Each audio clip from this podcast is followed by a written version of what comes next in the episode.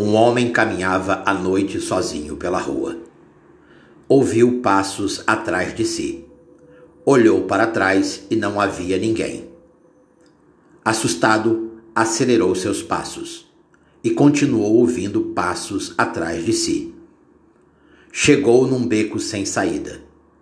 Viu-se frente a frente com a sua própria sombra. A sombra lhe disse: O seu maior inimigo é você mesmo.